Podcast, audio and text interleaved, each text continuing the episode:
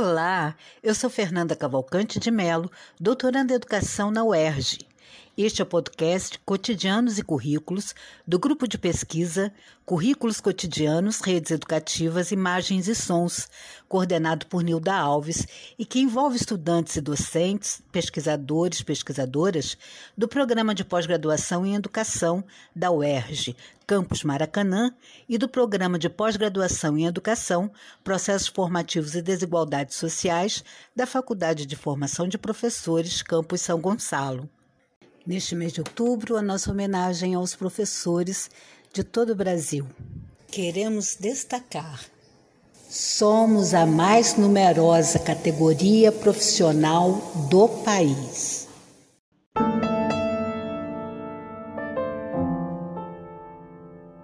Nesta série você ouve também uma música de Fernando Moura.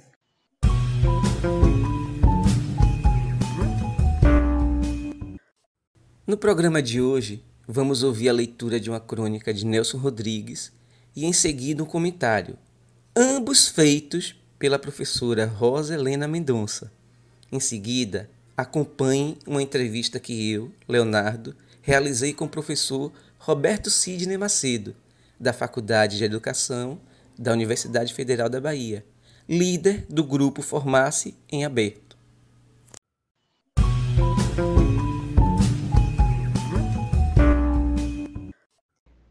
Perguntarem quando é que comecei a ser Nelson Rodrigues, eu diria que foi na Escola Prudente de Moraes, na Tijuca. Eu estava, se não me engano, no quarto ano primário e um dia houve na aula um concurso de composições. Geralmente escrevíamos sobre vacas de estampa. Desta vez, porém, a professora deu-nos liberdade de assunto e houve ali, entre meninos e meninas, uma furiosa competição. Era o tempo em que eu me apaixonava obrigatoriamente por todas as professoras. Já disse que fui, por toda a minha infância, um Werther pequenino e cabeçudo. No dia em que me matriculava, eu começava a amar minha professora. Ainda não a conhecia, não a tinha visto e me crispava de amor. Minha composição era todo um gesto de amor desesperado eu escrevia para a professora, isso é, para ser amado, e me lembro de que começava assim: A madrugada raiava sanguínea e fresca. Confesso que fiz o plágio é, com um secreto terror. E se a professora gritasse: Esse sanguíneo e fresco é Raimundo Correia? Seria a humilhação feroz, a vergonha total. Mas a professora não percebeu nada. Parou na primeira frase Disse, pondo o dedo na imagem. A madrugada raiava, sanguínea e fresca. Estava deslumbrada e as meninas, que me chamavam de maluco, já sorriam. E se eu quisesse, se não fosse fiel à professora, teria arranjado umas duas namoradas por conta do plágio. Nelson Rodrigues, A Menina Sem Estrela. São Paulo, Companhia das Letras, 1993.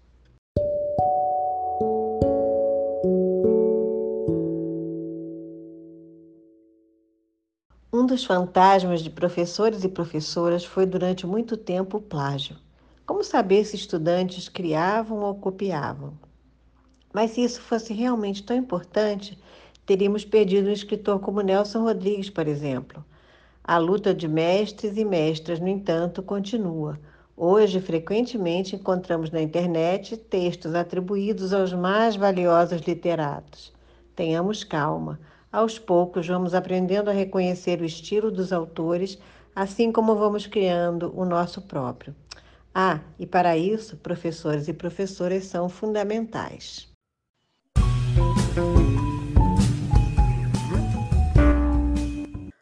Professor Roberto, seja muito bem-vindo.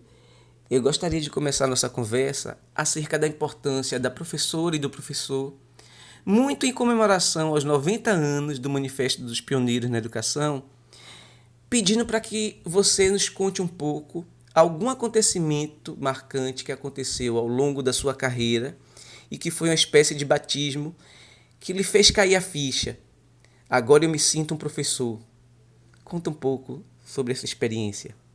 Antes de tudo, abraços para você, Léo, né? e abraços para minha querida colega Nilda Alves, que deve estar sentindo uma certa distância né, entre nós, mas ela sabe muito bem, estou à frente da FACED, num cenário que né, nossos colegas, nossas colegas compreendem muito bem, tá? significa né, estar na gestão em universidades públicas tá, sob ataque, né, em crise o tempo todo, passando por uma penúria terrível, em que a cada dia nós temos que nos transformar em gestores, né, é, eu diria milagreiros, né, tirando da onde não existe as possibilidades de tornar, de continuar né, a universidade como um lugar de dignidade social na sociedade que vivemos. Né? É um, um dia a dia intenso né, de é,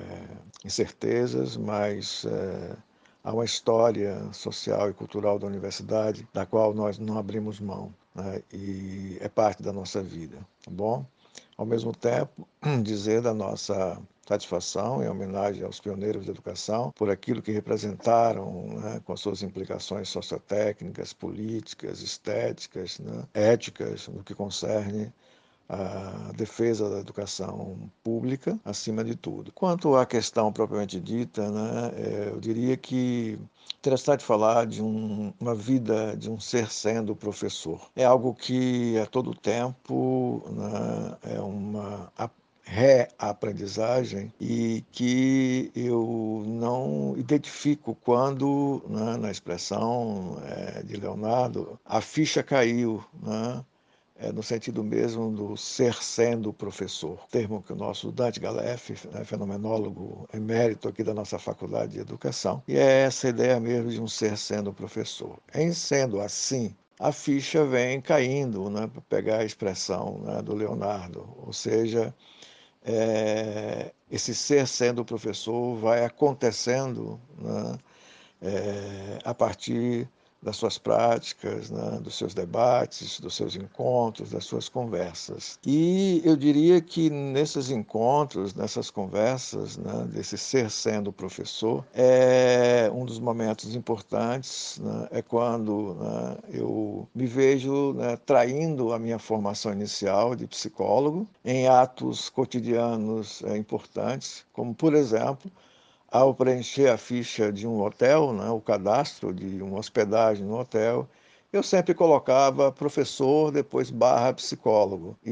isso, é, eu comecei a prestar atenção e me perguntar por quê, né? E falava para mim mesmo, queres ser, acima de tudo, é, de forma prioritária um professor e essas coisas foram me convencendo né, de que havia uma implicação e que ali eu estaria traindo a minha condição de psicólogo. Obviamente, toda traição ela é um, é um processo dialógico né, que a gente vai é, constituindo em torno né, de desjogar o jogo de algumas certezas, né, e que, de alguma forma, faz parte do processo né, de é, implicação da minha condição de ser sendo professor. Isso inclui também alguns mistérios, por isso que a ficha não cai. Né? A ficha cair é uma expressão de totalidade, né? e a gente vem, de certa maneira, desconstruindo essas totalidades é, absolutas. Né? No meio disso, né, dessa, desse ser sendo professor, é, mistérios vão acontecendo, né, vinculados principalmente ao, ao que o encontro, ao que a conversa ao que o encontro como acontecimento né, e a conversa como também como acontecimento né, vão impactando minhas implicações ao mesmo tempo sociotécnicas, éticas, políticas, culturais, né, estéticas e, por que não, espirituais, na medida em que eu me perguntava né, o que acontece comigo quando entro numa sala de aula encontro com os meus estudantes, né? converso com meus estudantes, meu sentido mesmo né? afetivo, desiderativo, que é uma outra implicação, né? como meu desejo está aí, pautado nesse ser sendo professor, e isso produz cura, no sentido mais amplo da ideia de cura, né? do cuidar do outro, de,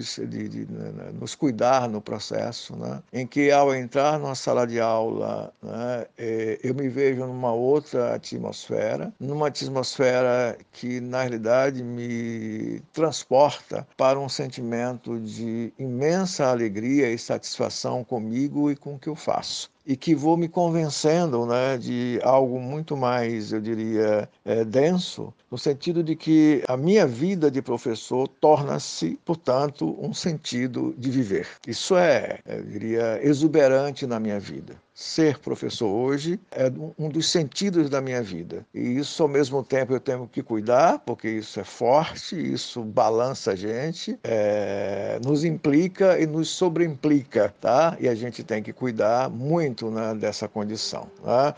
Eu vejo nessa condição né, a presença do sagrado. Daí, algumas coisas também no nível do que eu chamo de espiritualidade. É, é isso, né?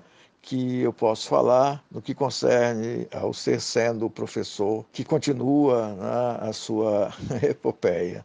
Roberto, fala um pouco das professoras e professores nesse combate às fake news, uma vez que você é um dos professores e pesquisadores no país que mais avançam com a temática de que ninguém é um idiota cultural e, portanto, ninguém deve ser tratado desse modo. Como combater as fake news sem idiotizar as pessoas. Fala um pouco sobre isso. É, quanto à segunda questão, né, o nosso Leonardo nos coloca, né, é, coloca em pauta a questão das fake news, né, como nós tratamos disso né, dentro do, do cenário da docência, né, é, essa, esse culto ao cinismo né, e à perversão né, que fazem né, os, os, construtores tensionais né, das fake news, é, dentro do espectro da etnometodologia, como nos coloca, né, nos toca também a, a, questão, nós podemos dizer que é, é, é uma realidade que fere na alma né, o que Garfinkel né, enfatiza em toda a sua teorização social de que nenhum ator social, nenhuma atriz social é um imbecil ou é um imbecil cultural. Isso para nós do Formasse é muito caro, né? Trata-se de uma refinada resistência política, epistemológica e ontológica com a qual estudamos, com a qual é, pesquisamos, né, é, implementamos ações formacionais né, é, dentro do Formas, na medida em que nós vamos contrariar e enfrentar né, uma outra máxima que, né, colocada na modernidade, fazer currículo para o outro, sem o outro, muitas vezes outra, né, ou contra o outro e a outra. Né. É, impõe-se da nossa perspectiva a possibilidade de, por exemplo, da conversação, como nós cultivamos, né? do encontro. Para nós, por exemplo, é, no Formasse, qualquer ação que façamos nos campos do currículo da formação começa com conversações curriculantes e formacionais e termina com conversações curriculantes e formacionais, sem nenhum tipo de, eu diria, é, é, ideário tá bom? de uma certa é, resignação? Um certo consenso resignado, melhor dizendo, mas com possibilidade de nós trabalharmos com e como professor, né? com o ponto de vista, com a opinião, com o protagonismo propositivo, né? e sempre valorado no debate essa é uma política de sentido que coloca a fake news no lugar mesmo de, da necessidade de uma desconstrução valorada. Daí nós entendemos que o grande enfrentamento formação, curricular formacional nos campos né, da atuação docente, do trabalho docente, é com a emergência tá bom? sempre em pauta do currículo e da formação, por exemplo, de uma maneira perspectival, portanto valorada. É, aparece aí o trabalho com a aprendizagem e da formação, portanto, como é, uma afirmação que nem toda aprendizagem é boa. E a partir desse espectro, vamos, espectro, vamos é, trabalhar os processos pautados, tanto no trabalho docente como na formação docente. Entendemos? Daí que nós não podemos desperdiçar essa exuberância cultural é, de etnométodos com, né, com os quais é, nós vamos é, fazer o enfrentamento, por exemplo, dessas questões das fake news. Para nós, né, Uh, os etnométodos com os quais nós nos encontramos com a vida, com a existência, é uma presença irredutível a qualquer perspectiva, seja ela política, seja ela né, é, é, epistemológica, né, ontológica, cultural. É, é na realidade, né, é, não só né, trabalhar com a diferença, mas né, alimentar o gosto de que a diferença seja presença é, formacional e, portanto, curriculante entre nós. Isso faz com que, por exemplo, em grandes ações que nós estamos é, trabalhando, junto com a Proreitoria de Graduação da nossa universidade, o nosso grupo de pesquisa Formasse, a Undime, né, União Nacional dos Dirigentes eh, Educacionais, Seção Bahia, de formação de professores, tanto no que concerne às mudanças dos referenciais curriculares dos municípios. Né? Foram cerca de 417 municípios da Bahia né, que entraram nessa formação toda online durante a pandemia, em que professores tiveram, acima de tudo, né, um chamado para, um, para construírem processos de autorização para compreender e propor currículo dentro do, né, das das propostas dos seus referenciais. 73 mil professores se implicaram nesse processo e uma equipe enorme, né, que hoje, tendo concluído esse trabalho, né, e esse trabalho é, mobilizou também a UNCME, na né, União Nacional da, dos Conselhos né, Estaduais de, de, de, Educação, porque esse material, ah, o compromisso também é que os referenciais construídos por professores nas suas escolas, com os currículos das suas escolas, é, estivessem né, em processo de reconhecimento pelos Conselhos Municipais de Educação. Então, essa, nessa, nessa perspectiva, né, das conversações curriculantes, do cultivo ao encontro, né, e de processos de autorização e de construção, construção de etnométodos para propor referenciais, né, foi concluído há alguns meses e retomamos com esses mesmos princípios e com suas ressonâncias metodológicas o processo de construção dos, dos projetos políticos pedagógicos das escolas municipais com, com essa parceria ampla de instituições né, vinculado a professores, né, a dirigentes municipais de educação, a Pró-Reitoria de Graduação, o próprio Formasse, tá? a Secretaria de Educação à Distância da Universidade, né? e que, numa ação fundamentalmente né, pública, constituiu a possibilidade de nós debatermos né, o que nós entendíamos né, no coletivo de professores, que nos incluímos né, nesse coletivo, que era qualificar a construção dos referenciais curriculares municipais de todo o estado da Bahia. Hoje estamos trabalhando com essa perspectiva na reelaboração dos projetos políticos pedagógicos das nossas escolas, sempre, sempre, tá? nas conversações com os nossos professores e as nossas professoras. Fazendo um breve balanço em relação à sua carreira docente, nos conte um pouco acerca das peculiaridades, dificuldades e principais oportunidades presentes na profissão da e do docente em nosso país. No que se refere agora né, à questão do exercício né, da docência num cenário né, de desprestígio né, e de dificuldades que se acirra e que nos requer uma energia enorme para enfrentar cotidianamente né, as, as monstruosidades produzidas pelas políticas de currículo né, e pelas uh, expectativas né, que né, principalmente o governo federal que para nós é uma excrescência colocada né, na nossa história, constrói em relação aos professores né, e as suas possibilidades de qualificar né, a sua profissão, a sua formação e a sua própria vida. O que estamos fazendo né, para esse enfrentamento, além do trabalho formacional ampliado, implicando a universidade que né, se dirige né, e acolhe e também trabalha com professores da escola básica,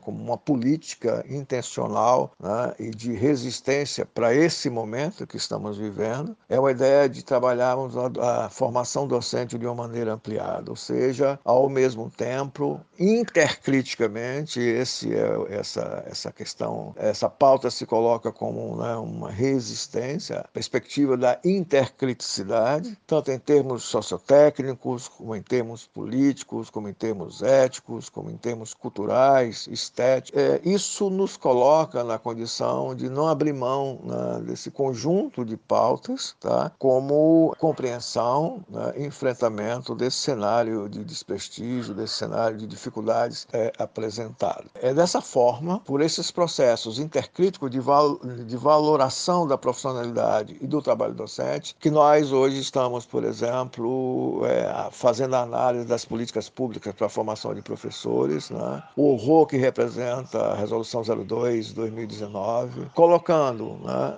no processo de formação né, com o qual Formar se trabalha prioritariamente nesse momento né, em níveis das políticas públicas, a necessidade de que a profissionalidade docente e o trabalho docente estejam presentes como intercríticas do que nós estamos passando hoje. Em síntese, é assim que nós enfrentamos. Um axé para todos, para todas, para todos. Abraços ao professor Leonardo e à professora Nilda Alves. Né? Até breve. Professora Nilda Alves, né? o próximo Informar-se está sendo pensado, tá bom? E é, é para nós seria novamente uma imensa alegria tá? proporcionar-lhe a condição de comer né? um gostoso acarajé e se deliciar né? com a sua, o seu sonho tá? de voltar à Bahia, que é também né? comer um pãozinho delícia que tanto lhe seduziu durante as estadas aqui conosco no Formasse. Um grande abraço. Esta série tem a supervisão de Fernanda Cavalcante de Mello, que sou eu, a coordenação geral é de Nilda Alves. Na parte técnica estão Newton de Almeida, Isadora Águeda, Júlia Lima. Fique agora com Fernando Moura, do disco Nos Meus Braços, Fadas e Príncipes.